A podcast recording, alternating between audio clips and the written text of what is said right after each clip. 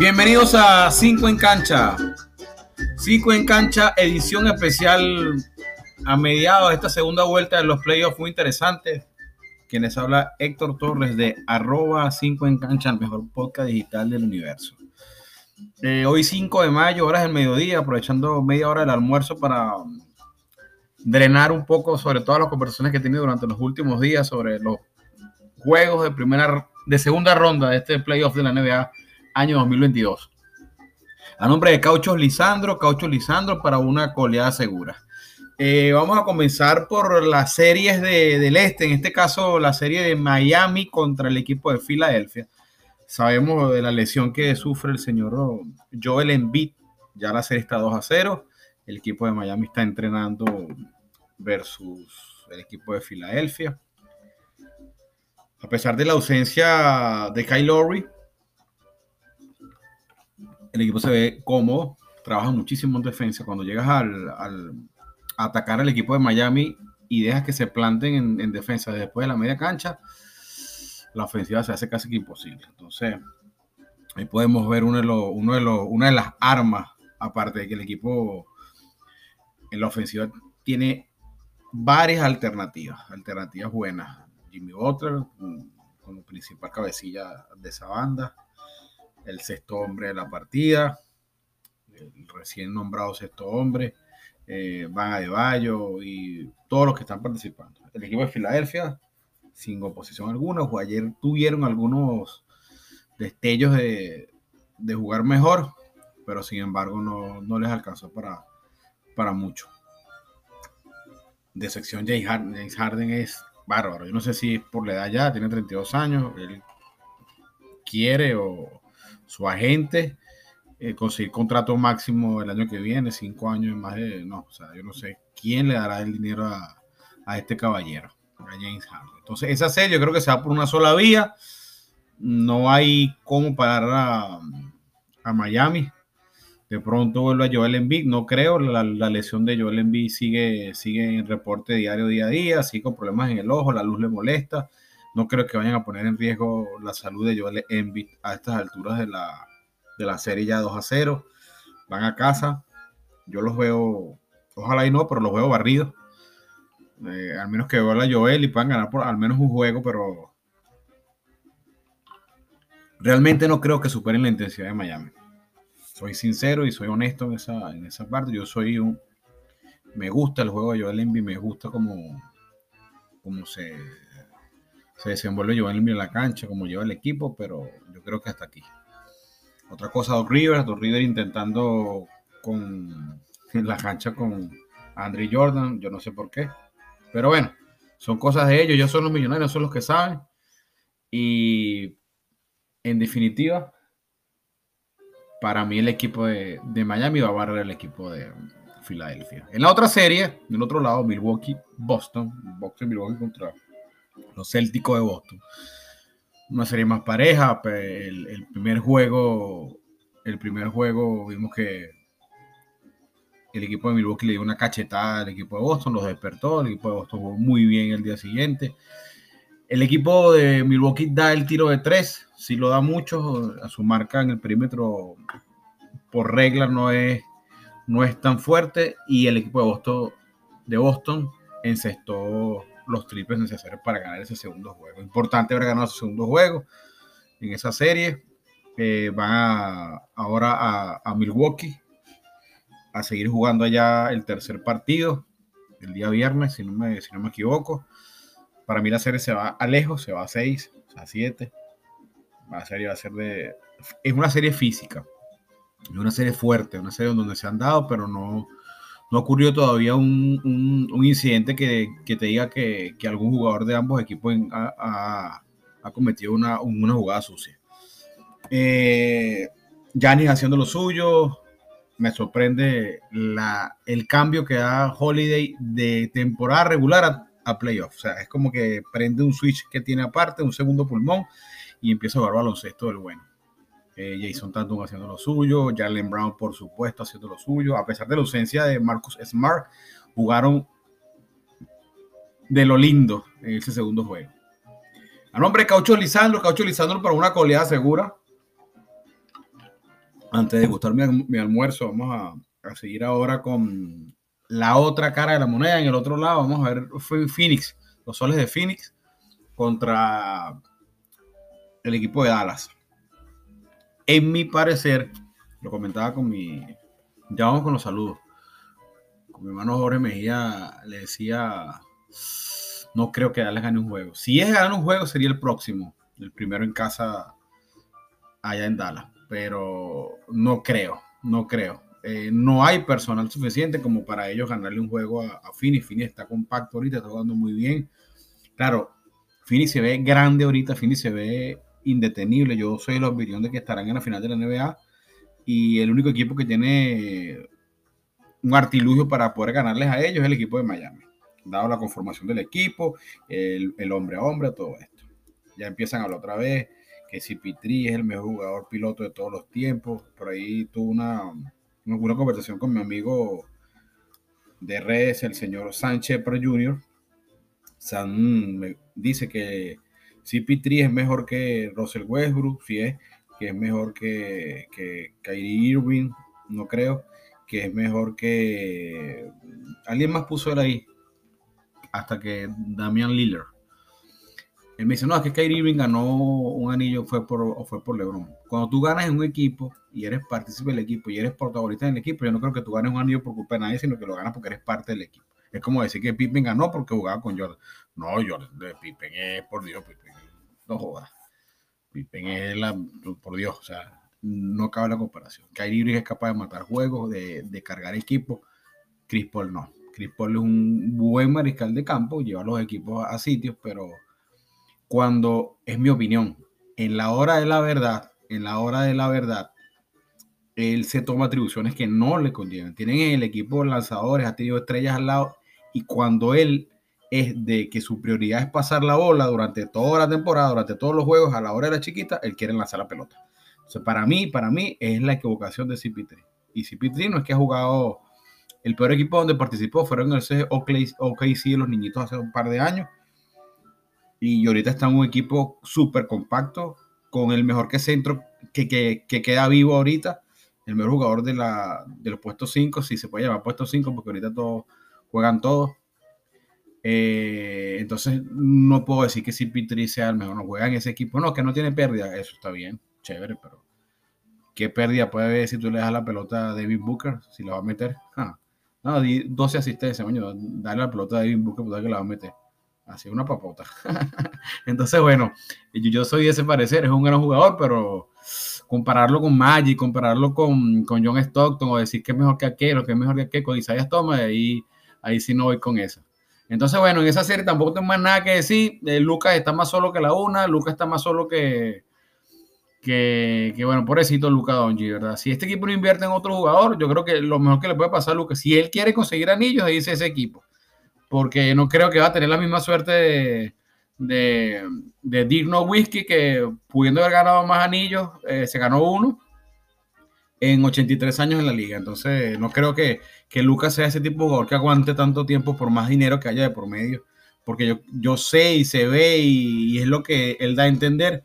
El señor Luca Donji le gusta ganar. Y yo creo que Luca, si no le acomodan el equipo, por lo menos un Robin que le funcione, eh, mm, yo creo que un hombre grande que le funcione, que lo ayude ahí.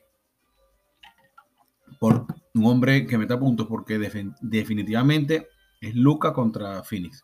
Los demás que está ahí, chévere, los demás juegan, pero no son protagonistas nada, no son protagonistas en ningún momento. Cero, cero protagonismo de su compañero. Ayudan y eso por ratico, pero Phoenix siempre sale a relucir que son un equipo compacto, difícil, y, de verdad hay que, hay que jugarle ese equipo. Ciertamente, las dos rondas que ha enfrentado Phoenix son contra equipos que uno estaba incompleto, el equipo de Denver, y este equipo de Dallas que, con que estén incompletos, siguen incompletos. Ese es mi, ese es mi parecer. A nombre de Caucho Lisandro, arroba 5 en cancha, 5 en cancha, analizaremos la serie que nos queda ahorita, que estamos también una a una.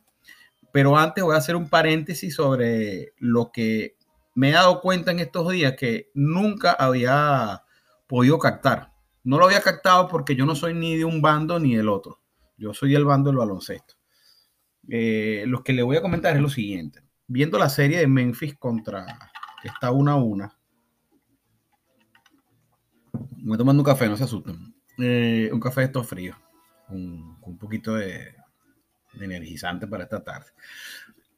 Viendo la serie, me he dado cuenta el nivel de toxicidad de los fanáticos de Golden State. Y me disculpan mis hermanos fanáticos de Golden State, mi hermano Alejandro Cauro, el director de el CEO de Vázquez Express, Vázquez Express oficial ahora también está, Vázquez Express en Twitch, donde están transmitiendo los juegos. Eh, coño, buen fanático, un tipo que conoce el básquet, le gusta el básquet, juega baloncesto y es fanático del Golden State Warriors, el Maracucho Fernando también. Con mis disculpas a ellos, antes, antes de decir que me parece lo más tóxico que he visto. O sea, una locura el nivel de toxicidad de estos tipos versus cualquiera que, se le presente. Yo soy de la opinión de que los, el 90% de los fanáticos de Golden State tienen que ver con la con el odio que le sienten a LeBron James. A mí no me gusta LeBron James, pero yo no soy de Golden State porque tampoco me gusta Golden State. Es una cuestión de gusto, a mí no me gusta, yo soy otro equipo. Yo vengo siguiendo ya Morán de hace tiempo y me, y, y, me, me, y me llama la atención el equipo de Memphis. Fui capaz de comprar una gorra de Memphis y voy a los juegos de Memphis cuando viene aquí a la ciudad. He ido en un par de años, los dos años que he estado el chamo, he venido a verlo. Y, veo la capacidad de, de atraer gente de, del chamo como tal. Al chamo me refiero a, a Yamorán. Entonces he visto en las redes sociales, yo que mmm, administro una cuenta de hobby, que eso para mí es hobby, cuatro mil y pico de seguidores, tengo más bloqueados que seguidores eh, en, en, la, cuenta, cuatro mil seguidores y cinco mil bloqueados. Wow, increíble el nivel de toxicidad. Entonces un momento que, que intenté como, defender la idea, pero dije no, en primer lugar, no estuve de acuerdo con la, falta de, Green y me cayeron encima, que tú, que Lebron, que para allá. Entonces, yo no sé por qué a estas alturas del playoff siguen nombrando a Lebron. Ah, o sea, tú puedes nombrar a Lebron, pero al menos que sea para comparar un número o algo. Pero, ¿qué tiene que ver Lebron ahorita con todo esto? Que ya tiene que ver. Ah, bueno, sí, Green también le, sacó, le medio sacó un ojo a Lebron. Entonces, esa jugada de, de, Damon Green en el primer juego, vamos a analizarla donde yo, donde yo, donde yo no estoy de acuerdo porque me pareció sucia. Me pareció una jugada fuera de, fuera de cualquier. O sea, no, no va, la jugada no iba porque no estás haciendo nada, estás a, a medio juego, la partida está por 8, por 9. Eh, una jugada que ya era falta, pa, pa, o sea, ya el foul en el ojo, ya el foul en la cara, el manotazo en la cara, ya estaba tu flagrante uno, ya le, ya le había dado la falta y estabas seguro de que no iba a meter la bola, porque me imagino que la intención de Desmond Green es darle duro para que no meta la bola y sea un, un and one, sino que sea nada más una falta con dos tiros libres. Pero ya no hacía falta. Entonces, aquí voy. Si Desmond Green, que lo es, es un gran defensor, es un defensor élite, uno de los mejores defensores de la última era, Desmond Green, un gran jugador, un tipo inteligentísimo que lleva el equipo, lo empuja, ayuda a los novatos, ayuda a otros jugadores, eh, mueve el equipo, mueve los hilos.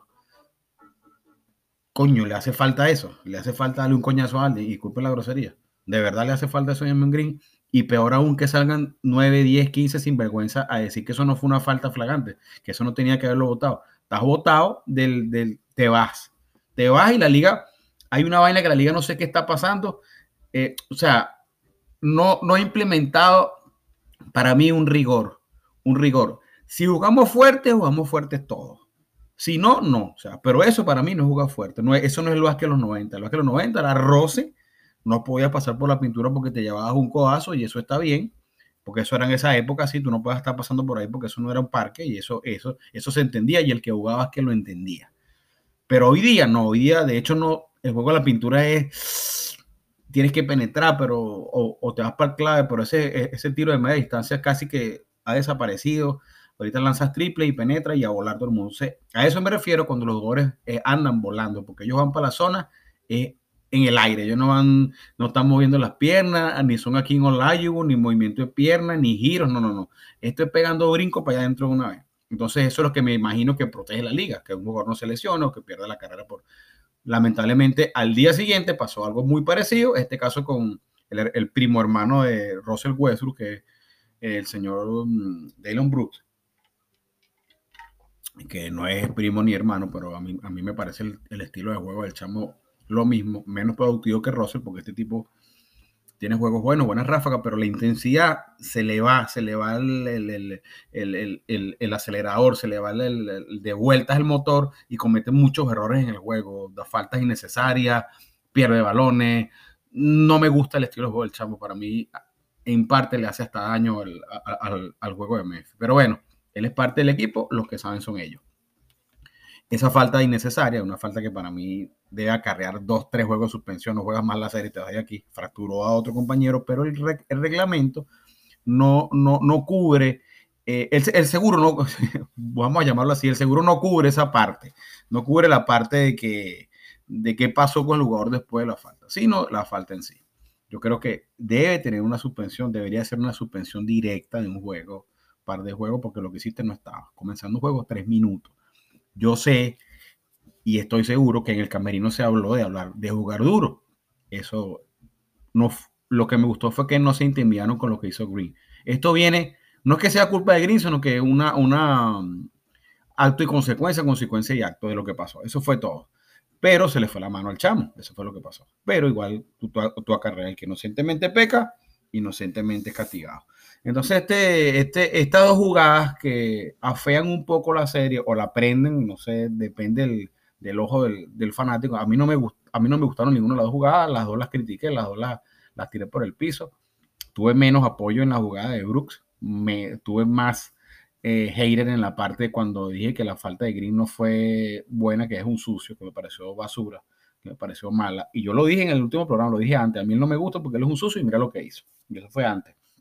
Entonces estos fanáticos de Golden State me atacaron, me dijeron por el día, me mentaron la madre. Yo, yo no entiendo por qué tú eres hater de un equipo de chamos de 23 años, promedio de 24 años, de un carajito de 22 años que lo estás odiando. ¿Por qué? Verga, te, entiendo que a Lebron, porque Lebron te, ganó una serie que estaba 1-3 abajo, te lo entiendo. Entonces ellos me hablan de barrida. Para mí, o sea, Lebron les tiene alquilado la casa rento en la cabeza, o sea, por Dios, o sea, ¿cómo tú, cómo tú odias a, a Morán? ¿Por qué? O sea, ¿qué te ha hecho ya Morán? que perrea, coño, no va a perrear, te metí 47 puntos en un juego, o sea, por Dios. Entonces ahora que Morán lo caminó en la jugada, mira, si él le canta en esa caminata, tienen que destituir a Curry, tienen que destituir a Harden, tienen que destituir a Irving, tienen que destituir a LeBron. En la NBA se hace, parte del espectáculo. Y más aún si andas a 200 kilómetros por hora con la pelota.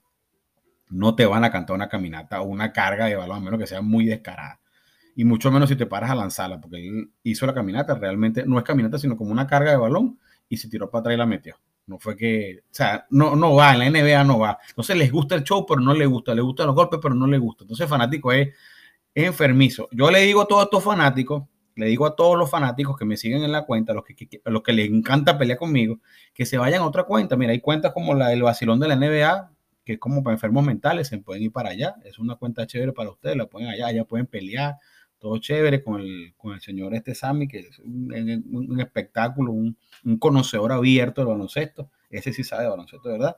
O se van por donde Padilla, que también es fanático de Golden State y es lo que único que sabe hablar de Golden State y de, y de la Pantera Negra. La Pantera Negra, Golden State, músculo y memoria y más nada. Ahí, y se van para allá.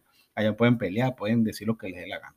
Porque se quieren quedar de este lado conmigo, que yo soy más, más conservador, que me gusta mejor el baloncesto, que no defiendo posturas de nadie ni, ni, de nada, solamente cuando me comparan jugadores yo, yo, yo saco algún argumento que me pueda manejar. Yo no soy erudito del baloncesto, yo soy un fanático igual que el que me escucha. Puedo discutir con jugadores profesionales por el DM, que lo he hecho, puedo discutir con algún técnico, ni siquiera discutir, sino preguntarle a ver qué le aprendo. Yo mantengo conversaciones con técnicos profesionales, hablo con jugadores, le pregunto vaina al otro, es para nutrir lo que medio sé. ¿De dónde viene lo que yo sé del baloncesto? Lo que medio sé, porque me sentaba en mi juego, porque iba para mi juego, porque hablo de baloncesto, porque entiendo el juego de una manera distinta que otros y ya está. A mí el juego físico sí me gustaba, sí me gusta el juego físico, pero no el coñazo. El golpe a mí no me gusta. Que te vayan a sacar un ojo no me gusta. Eso nunca me ha gustado. Pero que una cortina tú te quedaste y te metieron tu, tu hombro en el cachete. Ah, bueno, eso es parte del juego, que tú no pasas por aquí tan fácil. Pero que tú estés en el aire y te tumben, que tú estés en el aire y te empujen, que tú te agarrando un rebote y te metan el dedo en el ojo, eso no, eso no es baloncesto. Eso no se parece al baloncesto ni en los 90, ni en los 80, ni en los 70. Bueno, en los 70 se entraban a coñazo, pero tampoco así. y ahora menos. O como un fanático que me, que, me dijo ahorita, ¿cómo tú vas a decir que, que en los 90 no se jugaba en el aire? ¿Acaso tú no viste a Julius Erving, a Dr. J, en los 90? Entonces ahí no le respondí más porque el último año donde jugó Dr. J fue en el 82, entonces ni siquiera, ni siquiera sabe lo que está hablando porque Dr. J no jugó en los 90. Créanme que vi baloncesto en los 90, crecí viendo el baloncesto en los 90, crecí viendo el baloncesto en los 80 cuando llegó la NBA a Venezuela, yo veía ese baloncesto. Lo hablaban estudiando con mi hermano Aaron Dávila. Un saludo para Aaron Dávila, mi hermano allá en Miami. Eh, lo hablábamos y una, de, mis influencias fue Aaron como tal. Aaron era fanático del baloncesto.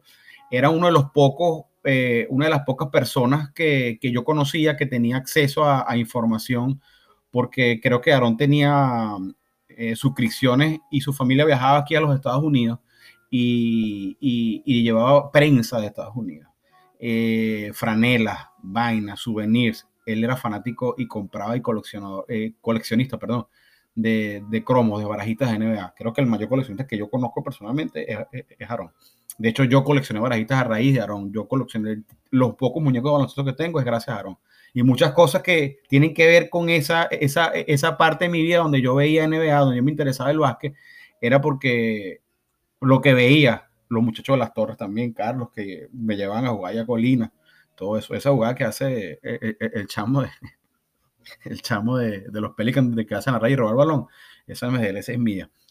bueno, volviendo al tema de Memphis, la serie va a estar pegada, va a estar fuerte. El juego que viene debería ser de Golden State, el primer juego en casa casi siempre lo gana en, en porcentaje alto el dueño de casa, el tercero y si, no es así, va a ser difícil porque tienen tres días de descanso. Tienen todas las de ganar, tienen tres días de descanso. Y recuerden que yo siempre he dicho que ahí en esa serie, el que tenga más piernas gana. El último cuarto del segundo juego se vio. Estaban mamados, estaban acabados porque estos carajitos corrieron la cancha como nunca metieron a cuatro enanos, entre comillas, y le acabaron el juego. Buena ejecución. Eh, Morán se puso la capa. Eh, Juan Antonio Morán es un jugador de otro planeta y si las defensas de los equipos contrarios no entienden de que ese chamo es una superestrella y tienen que defenderlo como lo que es, les va a seguir metiendo 40 y 50 puntos todas las noches. Véngase para acá, toma. 15 asistencias, toma, punto. Vámonos, el chamo quiere ganar, quiere meter la bola y tiene las bolas para hacerlo. Así que no se sorprendan de lo que es capaz ese chamo. Ese chamo desde que está jugando baloncesto, desde que yo lo sigo, es capaz de eso y de muchas cosas más.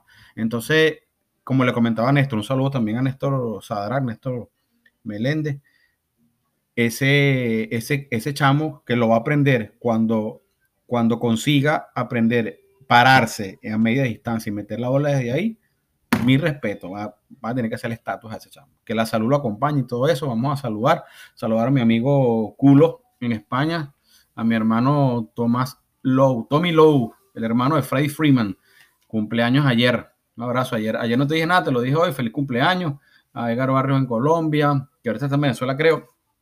A todos los que nos escuchan en Venezuela, a Mono de Agua, a Fran Pérez también, que me escucha, al Enano, Ibrahim Quintero, eh, a Chichi en Miami, a todos mis panas que me escuchan, a Ángel Ayala, el Finay, mi hermano Ángel Ayala, uno de los buenos fanáticos de baloncesto de Los Ángeles Lakers, pendiente también de baloncesto ahorita.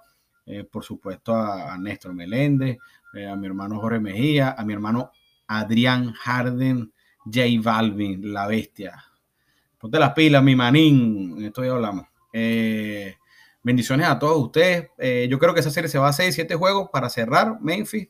Vamos a vernos la semana que viene, vamos a ver qué pasa el fin de semana. Espero no sigan atacando a la cuenta de arroba 5 en cancha, no es necesario.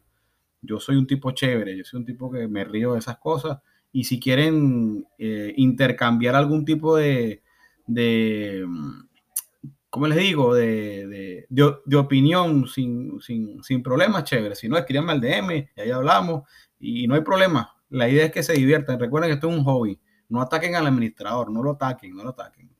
si él piensa distinto que ustedes, no lo ataquen.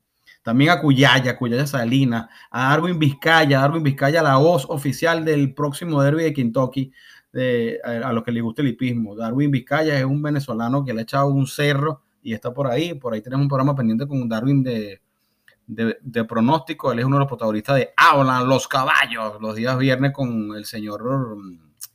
Él está con, creo que está con el chino, amigo, tesoro. Hacen un en vivo ahí donde la gente nota sus caballitos y sus cosas. Eh, Claudio Espadaro también está ahí. Eh, y creo que Pascual Artiles, y el que no sé cuál es Pascual Artiles, es el de swing de el mejor swing de Venezuela, el señor de Pascual Artiles. Yo vendré con mi programa también, se habla, hablan los camellos. Oíste, Darwin, yo no quiero show. Eh, a mi hermano Alejandro Cauro y por supuesto a mi, a mi pana, mi convive, mi hermano de todo que me escribe, que hablamos, Juan Carlos Caché, Cachebongo 41, en una de las mejores cuentas de baloncesto. Eh, baloncesto al día, buena cuenta, eh, la fiesta del deporte, arroba la fiesta del deporte, arroba baloncesto al día, todas esas cuentas de baloncesto de, chamo, de gente de Venezuela que, que, que le que le pone un mundo a nivel de hobby. Esto, esto, pocos cobran por eso, pocos obtienen algo de dinero. Yo tengo de esto lo que me genera Spotify como 0.24 dólares mensuales. Pero es un hobby, es un hobby y es una manera de mantenerme conectado con, con mis amigos, mis panas, mi pana José Félix Rivas, a Memo Méndez, que está por ahí que lo vi, a Joe Arwin, que siempre me escribe, a Jackson, a todos estos panas que siempre están pendientes, panas míos de crianza. Un abrazo a todos ellos. Eh, espero que les guste el programa. A Miguel Ángel o el Mejía, doctor, a, mi compadre Gabriel Rodríguez también. A todos los que escuchan el programa, a todos los que dan feedback. Eh, muchos escuchan por Anchor, muchos escuchan por Spotify, otros lo bajan por otro lado, pero bueno, ahí vamos, ahí vamos, poco a poco. Esperemos que dentro de 10 años lleguemos a los 7 millones de seguidores que aún no nos escuchan. Quien les habló Héctor Torres, arroba 5 en cancha. Eh, ayer se dio la noticia que el 8 de julio, ah, para, para cerrar, arranca la Liga Profesional de Venezuela, la Superliga Profesional. La Superliga se fusionó con la Liga Profesional, lo que me genera algo de, de, confianza es que hay gente seria en la directiva. Hay gente que, la gente de Spartan, que me genera confianza. No sé quiénes son, pero me genera confianza por lo que están haciendo. El trabajo, el trabajo y la confianza se generan a través de, de los hechos, para mí. Ese es mi, ese es mi, esa es mi percepción de la realidad. Entonces, bueno, nada. Viene Superliga, 20 equipos, varias cosas. Ojalá todo se dé como es, pero en ese, en ese, de ese tema lo haremos en otra, en otra ocasión. Quien les habló, Héctor Torres, los aprecia, los quiere mucho. Un saludo y como decía, o como dice Damaso Blanco, so long. Es como chavo en, japonés. Cuídense. Coño, se me olvidaba. Un saludo también a mi pana Emma, que creo que me escuchó la última vez. Un saludo también a todos ellos. Nos estamos viendo